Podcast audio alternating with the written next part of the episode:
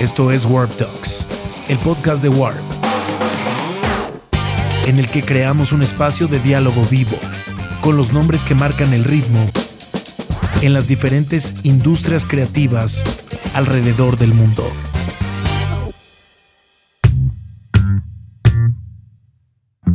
¿Cómo están? Muy bien, muy bien. ¿Bien? Para mí es un placer hablar con ustedes el día de hoy. Gracias por regalarme su tiempo. Eh, y lo primero que me gustaría preguntarles, creo que los últimos tres años han sido muy locos, no solamente para ustedes, sino creo que para todo el mundo. Eh, ya ha sido un proceso en el que a este punto obviamente el costo de las vidas lo hace, de la gente que murió en la pandemia, lo hace muy escandaloso. Pero creo que para todos fue un momento para resignificar muchas cosas. Y creo que para las bandas en particular, a pesar de que ustedes ya tenían un disco prácticamente, o sea, ya no se metieron a grabarlo durante la pandemia. Pero creo que estos tres años han sido un momento para que las- los proyectos musicales se cuestionen sus procesos, sus métodos, hacia dónde van, qué quieren hacer. Unos ya hasta se separaron por la pandemia. Entonces me gustaría sab- eh, preguntarles cuál consideran que es su mayor aprendizaje después de estos tres años, si es que podemos decir que ya se acabó la pandemia. Supongo que, que el, el más inmediato es lo, la futilidad, eh, lo, lo poco, lo poco sólido que es nuestro oficio, más allá de, de lo que ocurre en tu casa cuando estás con tu guitarra con tu, con tu software haciendo canciones, eso seguramente sea el núcleo más, más inamovible. Luego todo lo que se supone que es una gira, em, poder encontrarte con, tus compañeros de banda, eh, entrar en un estudio, hacer una promoción, viajar a México para, hacer un concierto, todo eso es muy débil, es muy, es muy ligero y el soplo de un virus o el soplo de, de cualquier em, magnitud natural hace que lo que tú creas que es em, un oficio seguro, una carrera estable o algo así, todo se va, se va al carajo. Eso quizás ha sido la lección más, más eh, inmediata, más rápida, la, más, la que caló más hondo desde el principio, ¿no? la, la imposibilidad de poder acabar un disco, la imposibilidad de, de poder presentar o de reunirnos entre nosotros para hablar del disco, de lo que, cómo vamos a hacer las presentaciones de- del viaje a Granada, si íbamos a volver a tener nuestro oficio. Esa fue la, el- la lección más inmediata para mí. Mí me dio la sensación, ¿sabes? Como cuando es el motorista en una carrera, pues de alguna manera cae, pero se queda, pues, ¿sabes? Corriendo como, como 10 metros eh, por el arcén, rascándose toda la pierna y luego se levanta como puede y sigue tirando e intenta recuperar la velocidad y llegar a ese punto donde estaba, en- ¿sabes? Pues eh, la pandemia ha sido eso, ¿no? y seguimos todos así como un poco intentando encontrar ese, punto, esa velocidad, ese sitio donde deberíamos haber estado a tal fecha. ¿no? Y, y eso ha sucedido y nosotros creo que seguimos, ahora ya tenemos como una velocidad de crucero, pero, pero durante el, el primer año de, de la gira fue casi como eso que te estaba reincorporando en la moto, ¿no? Y dónde estaba, ¿sabes? En qué posición, no sé qué.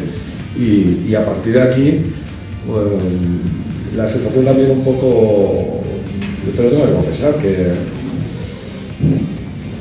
que a partir de ahora los, todo lo que firmemos tiene que ser corto, por corto espacio de tiempo. porque, mm, no sé, te viene como, aprendes eso. como una necesidad absoluta de, de- de tener agilidad y, ¿sabes? Es algo que aprendes bastante de la música urbana, ¿no? Que tienen como esa libertad como para poder hacer cosas. Y mucho me, me- me hace como que disfrutar mucho más ahora. Quizá sin, sin haberse convertido en una rutina y en una cosa monótona, pero sí que al final subirse a un escenario, bueno, voy a hacer mi trabajo y ahora es como, Volver a disfrutar. es como, ostras, eh, es que al igual pasa cualquier cosa y, y el mes que viene ya no estamos tocando. Y la fragilidad que comentaba. Julián, ¿no? Sí, Es- sí. Todo es terriblemente frágil, entonces hay que sacar una lección de esto. Mira, más allá del, del, de la- del mundo de la música, o sea, una, una- yo creo que del sentimiento que podemos tener después de la pandemia es tristeza, porque hay un, hay un punto de, hay una conclusión de que no hemos aprendido nada. O sea, aparte de la vulnerabilidad y de, todo lo demás, encima no, no hemos aprendido nada. Nos llenamos la boca de que había que tomar, o sea, buenas buenas decisiones a la hora, si alguna comunidad, por ejemplo, una comunidad científica que unió, se unió a nivel del mundo para encontrar unas, unas vacunas y para que todos volviéramos tener nuestro trabajo, para que todos pudiéramos volver a, nuestra vida normal. Y eso ha desaparecido como nada, Europa estamos a punto de entrar en guerra, eh, hay todos hemos vuelto a consumir ah, sin, sin ningún tipo de reparo en las consecuencias ecológicas, todo ha vuelto a la normalidad, pero incluso sin, sin más desenfreno. ¿no? Y esto, no sé, Es que dos años en historia de la humanidad no son nada. entonces, o sea, sa- salimos de una pandemia que, que parecía que nos había hecho reflexionar más allá de individualmente como, como colectivo y no hay. Yo tengo la sensación de, de que no ha sido así para nada. Como que este rollo de. Eso que mencionas durante la pandemia nos llenábamos mucho la boca de, ¿no? De cuando esto acabe, este, vamos a mejorar y ya vamos a valorar. Pero ahora ha parecido que el, el mensaje o el la sensación general es vamos a acabarnos este mundo porque ya nos demos cuenta que si no nos lo acabamos rápido, no lo vamos a disfrutar, ¿no? Sí, sí, se detectan los conciertos sobre todo. En Italia gana la extrema derecha, en, o sea, pasaron un montón de cosas que parecía que en ese momento no iban a pasar nunca, ¿no? Todos íbamos a aprender la lección de, de- de vida, de, de decir, eh, somos un colectivo, hay que cuidarnos, hay que... Esto nos ha puesto a todos en, un- mismo rasero. Y que eso ha puesto como las cosas más eh, como difíciles de afrontar en el día a día, ¿no? O sea, yo luego lo pienso y digo, trato de ser optimista, pero me despierto y digo, "Eh, este mundo como que está muy difícil, como decía Mafalda, bajar y poner los pies sobre la tierra, ¿no? Y querer ir a lavarse los dientes para empezar el día.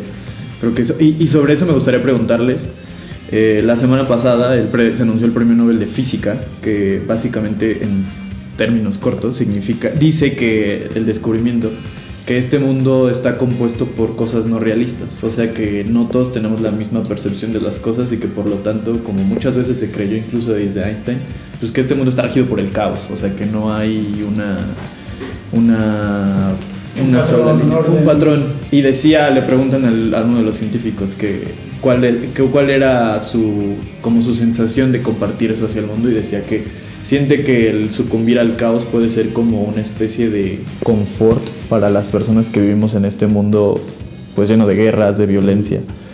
Ustedes ¿Cuál es su, en su día a día, no sé si decirlo motivación, o cuál es su ancla para querer hacer todavía las cosas en este mundo? Como banda, como personas, como...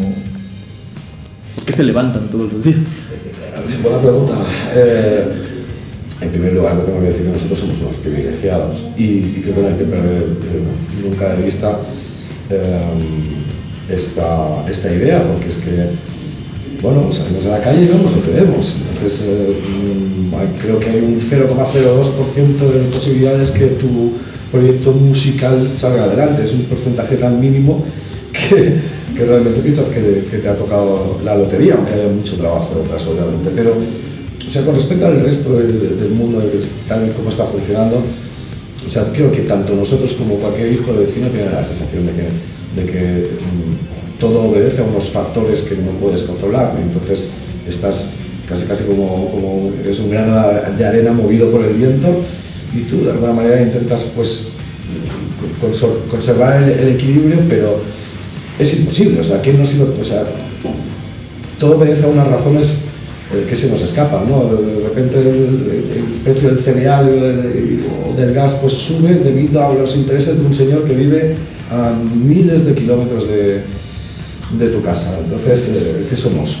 Somos meras marionetas que lo único que podemos es A, votar en, con- en consecuencia nuestros ideales, B, ser amables con el mundo, porque es- creo que lo único que nos queda es ser amables.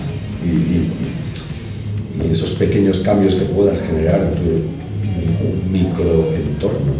Mm, Creo que es lo único que, que- que podemos hacer, porque es que realmente el resto, o sea, es que no es- ni siquiera creo que Joe Biden sea una persona que, que esté decidiendo nada, y más teniendo en cuenta los, casi se, se puede apreciar su senilidad en, en- en ruedas de prensa, o sea, se nos escapa por completo. Entonces, si a diferencia de la Segunda Guerra Mundial, que tenías muy claro quién era, quién era el malo, ahora no, no sabes. están muy escondidos todos. ¿no? Creo que todos tenemos parte de culpa, responsabilidad de lo que está pasando. Yo tengo un mecanismo de, de defensa que en mi día a día, que forma parte también del bagaje en el que me encuentro con mi, edad, el estatus de privilegiado que dice Santi, que, que, es también darme cuenta de que, que en mis momentos más emo, más reflexivos o más que fue mi adolescencia en la que todo me preocupaba, el mundo, el hambre, eh, la política, que me impliqué muchísimo en intentar arreglar todo eso. Mm, me, cuando hace, hace bastantes años que lo miro hacia atrás, me di cuenta de que, que tengo todo lo que como adolescente deseaba.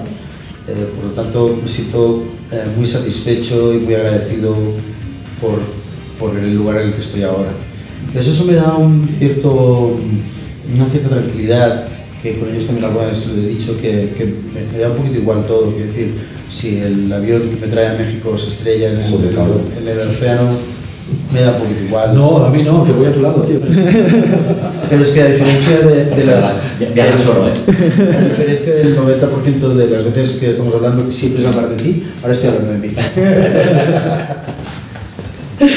Eh, entonces. Pues me voy, no me interesa ese, para nada. Ese mecanismo de defensa eh, me hace también no preocuparme demasiado por el futuro, porque también cuando me pensaba qué va a ser de mí en los próximos 15 años o que, dónde voy a estar dentro de 10 años, me, bloquea, me produce ansiedad, me, no me deja disfrutar de, de lo que tú dices, ¿qué, qué haces cuando te levantas? Cuando yo me levanto y pienso en el desayuno que me voy a dar, es lo, más, es lo que más me apetece en ese momento.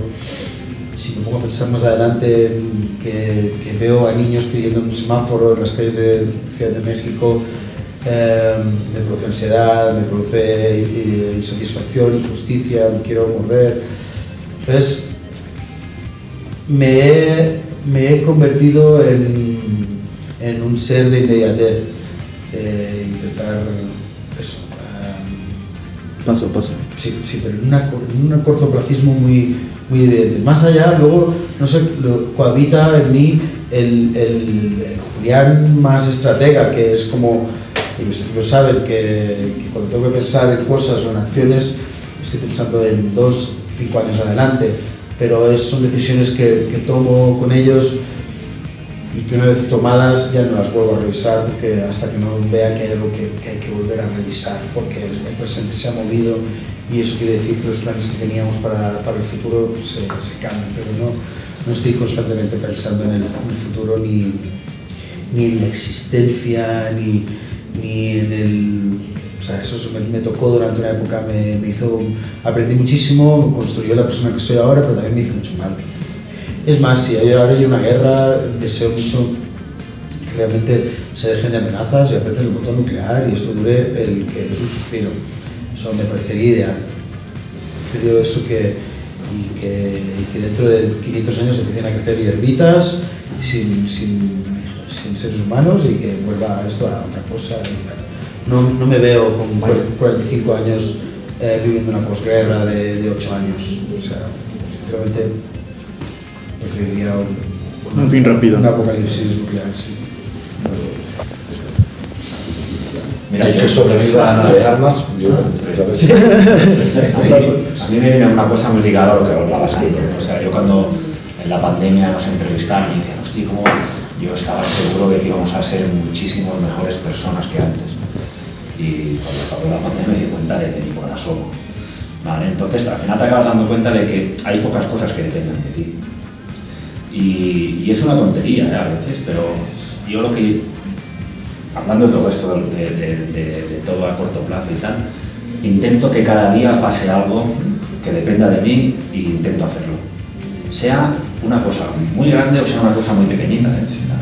da igual, pero siempre intento que si me planteo hacer eso, hoy tiene que pasar. ¿no? Ir al baño, ¿no? Ir al baño, por ejemplo, lavar los dientes, o Eres un muñequito que hacer, hacer una llamada, o me toca acordar de aquel amigo, o sea, no te olvides de llamarlo, llámalo, o sea, son tonterías, ¿eh? pero sí, son sí, esas, estoy... es, esas, pequeñas cosas que, que hacen que, que, que, vayan haciendo pasitos. Y a mí eso es lo que me da fuerza. Y Y al final, como, como depende, todo lo otro, todo lo otro depende tan poco de mí, o sea, el macro depende tan poco de mí, intento irme al micro, ¿no? Y, y, en eso, realmente desde la pandemia es casi lo que más feliz me hace, ¿no? Sí, permitirme más que o sea, lo de pensar en el futuro es algo que ca- que cada vez queda más lejos, pero esas pequeñas cosas de, o sea, algo tan terrenal como estar con la familia, estar con, con la banda que son amigos y el, y el tener buenos gestos, ¿no? Entre nosotros, son esas pequeñas cosas que te, que te ayudan, que te ayudan a llevar un día a día que a veces hay que olvidarse de, de, de pensar de en, en demasiado grande, en- en- demasiado lejos. Eh, y les pregunto, pregu- eh, les ofrezco una disculpa si fue una pregunta demasiado existencial, pero les voy a contar algo. Yo la verdad no estaba muy clavado en Love of Lesbian como banda, o sea, los había escuchado porque sé de su relevancia, pero en el Vive Latino de este año me los encontré y tenía, o sea, como que dije, bueno, pues es una oportunidad para verlos, ¿no? Y de repente hubo un momento en el que en la primera canción, creo que en los visuales se hace como una especie de cielo. Eh, y de repente todo, de- como que dejé de escuchar y los vi en cámara lenta. Y dije, como que me cayó el 20 de, de como de usted, como de lo que, lo que genera Love of Lesbian. Sobre todo en esto de una entrevista que vi que más que gustar quieren emocionar. Y dije, ah, de esto se trata, de esto se trata. Y como que el peso de su banda me, me cayó encima y sobre todo cuando empecé a escuchar con mucha más atención este último disco que sacaron hace año y pico. Me resultó muy curioso un contraste que encontré que a pesar de que tiene muchos pasajes muy dolorosos, al mismo tiempo es un disco optimista, sobre todo en este tema de los pequeños detalles. Y esto que mencionabas hace rato que para las bandas ha sido como volver a subirse en la moto y a ver, creo que pa- para muchos la decisión más lógica hubiera sido me voy a la segura, ¿no? Y ustedes decidieron aventarse un tour por Estados Unidos cuando realmente nunca habiendo tenido esa- una aventura así y que muchos preguntarán y a estas alturas para qué, para qué, ¿no? Entonces, eh, en este mismo sentido de las preguntas existenciales, creo que si ya no sueñas como banda, ya no tiene sentido que sigas adelante. Por muchos discos que llevas atrás y por muchos años de carrera. En estos momentos, ¿cuál creen consideran que es su mayor sueño como Love of Lesbian que todavía no cumplen? Pues, Sueños. muy, muy- o sea, muy seguramente compartamos el de la, libertad creativa. Muy seguramente compartamos ese. El de la libertad creativa, el de, la, de los timings. Somos una banda que, que le cuesta mucho. em, antes, por ejemplo, cuando decidíamos un repertorio, lo decidíamos 10 minutos antes. Ahora nos piden el repertorio una semana antes porque el, el de las luces tiene que programar, el de los vídeos tiene que, que- configurar y, somos nosotros que nos hemos buscado eso y- y somos, son nuestros amigos los que están trabajando en, esa, en esos aspectos para que el show cada vez sea mejor. Pero nos, da, nos, da, nos produce una cierta rabia o nos produce una cierta em, insatisfacción no, no estar libre de movimiento, ¿no? Porque cambiaríamos ese repertorio dos días antes y ya no lo podemos cambiar porque va a suponer una negociación con el de las luces, con el de las imágenes y tal, ¿no? Ese es un pequeño detalle de la inmediatez de, una, de, la, de la facturación de, de un repertorio, pero, pero a la par es como a veces hemos dicho, sobre todo con este disco, por ejemplo, que es un disco que está hecho desde mucho antes de, de ser editado, ¿no? que yo creo que todos a a estas alturas ya habríamos sacado otro disco, pero no tenía ninguna lógica porque no, el disco no, había tenido la, la trayectoria que, que debería tener un disco que cuesta tanto editarlo, cuesta tanto em, publicar y todo eso. Creo que esa podría ser la, una de las máximas más inmediatas de, de- de lo que desea la banda. Yo comparo la banda con, con un barco.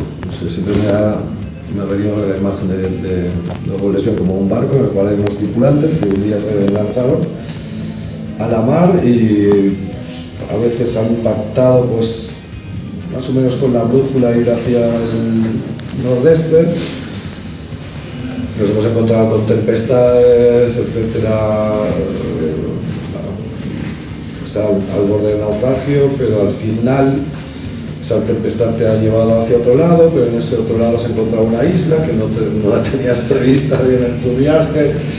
Eh, has aprovechado esa isla que te ha dado, luego has seguido otra vez directamente hacia, o sea, nunca hemos perdido el rumbo hacia donde íbamos. Eso es lo que sí que me ha gustado de esta banda, que siempre hemos pactado un poco una dirección orientativa y hemos ido hacia ahí, con sus vaivenes, obviamente, porque no podemos controlarlo Y este disco precisamente empieza con una tormenta, con un naufragio existencial y como bien dices, pues luego se despejan las nubes y empiezas a ver como, como el cielo más, mucho más azul. Que de eso se trataba, un poco de empezar desde que fuera un viaje casi eh, iniciático desde, desde la pesadumbre hasta, hasta despegar. Em, no sé, creemos que podemos ejercer un poco de médicos del alma en ese sentido.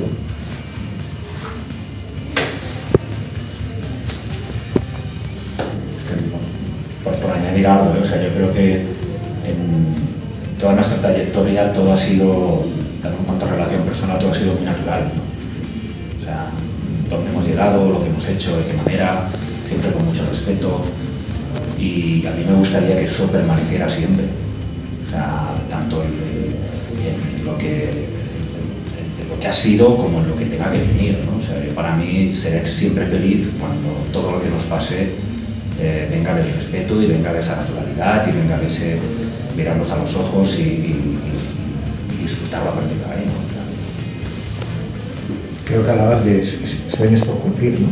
Sueños por Si pudiera coger una máquina del tiempo y viajar a mí yo de 15 años, le preguntara, creo que el 99,999 de sueños que podía tener ese, ese, ese chaval de 15 años se han cumplido. No es, que, no, no es que no nos quede claro, pero sí que siento que hoy todavía, uh, yo creo que más no se le puede pedir todo lo que venga un regalo, sí que a nivel de sensaciones todavía es una banda que no, que no deja de sorprendernos que hayan pasado 25 años.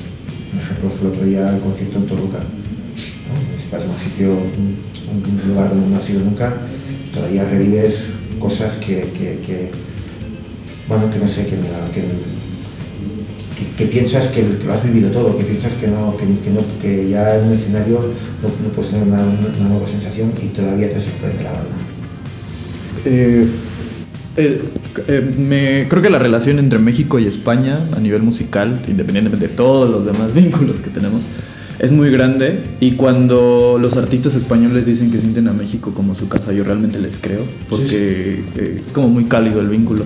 Entonces tienen fecha en el Auditorio Nacional, además de todo el resto de la gira y para nosotros los mexicanos y creo que para el resto de Hispanoamérica y los países hispanohablantes, pues saben lo que representan, ¿no? Entonces me gustaría preguntarles eh, de este vínculo con México, eh, ¿qué fue la primera cosa que les sorprendió de México cuando vinieron? No sé, qué dijeron, ah, esto es México. O sea, más allá de la comida y de que esos son como, sí existen y sí son como muy representativos, pero que realmente dijeron, esto es México y no lo voy a encontrar en ningún otro lado, no lo encontré en ningún otro lado. Es que, eh, o sea, es, es, una pregunta que, que, creo que no nos la habían hecho nunca. O sea, concretamente, ¿cuál es el momento en el que te das cuenta de que this is different, ¿no? por decirlo de alguna manera? Yo, si, si me permites una, eh, alguna vez entendí mmm, por qué en la guerra civil, en el éxodo de la península de, los, españoles en la guerra civil, tanto se, vino para acá en, a México. Eh, la mayoría eran, o sea, un, gran número eran literatos, era gente de izquierda que, que viajaba y, se, y, necesitaba encontrar un lugar eh, donde pudiera expresarse con el idioma y con el lenguaje. Eso hubiera sido más, más fácil hacia Francia, pero eh, allí no había el idioma eh, como entendido, como debería haber aprendido otro idioma y tal. Entonces nos damos cuenta cuando llegamos aquí de la manera en la que um, ustedes expresan uh, y nuestra inmediatez era para con los, los reporteros, el tipo de preguntas, el tipo de, de discurso, um, el foco en el que dirigen la mirada de, de, las canciones, cómo entienden las canciones, sí que nos dimos cuenta que eso no ocurría en nuestro entorno español, eh, que era algo muy diferente. Eh, luego nos fuimos dando cuenta, eh, por ejemplo, que eso también ocurría más en, en, Colombia, pero claro, nuestra experiencia mm, más habitual o la que más se repetía era aquí en México.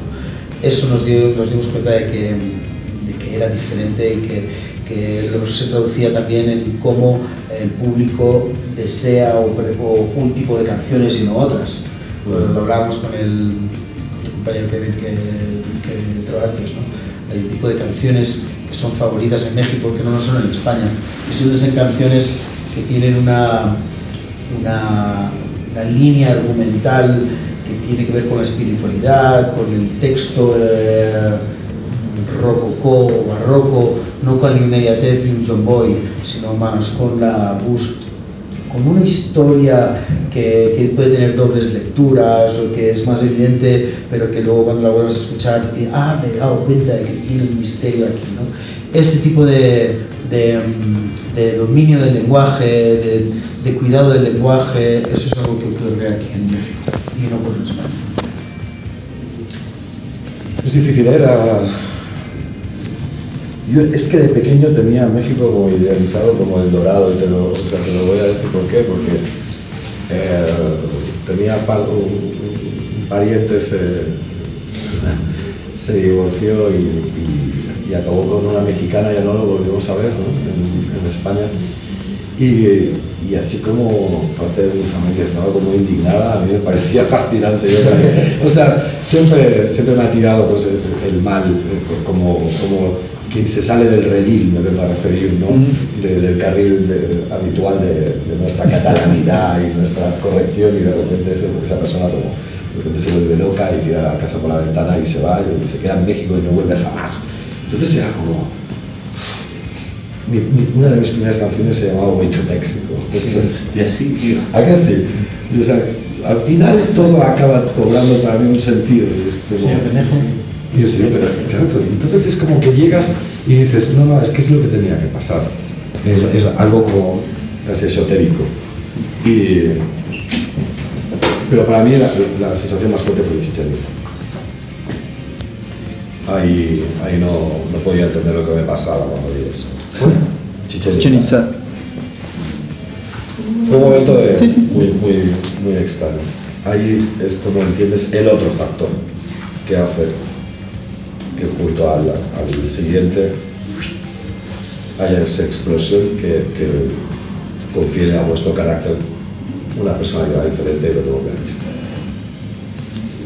Sí, sí. Yo, algo que me sorprende y me sigue sorprendiendo es cómo vivís el presente.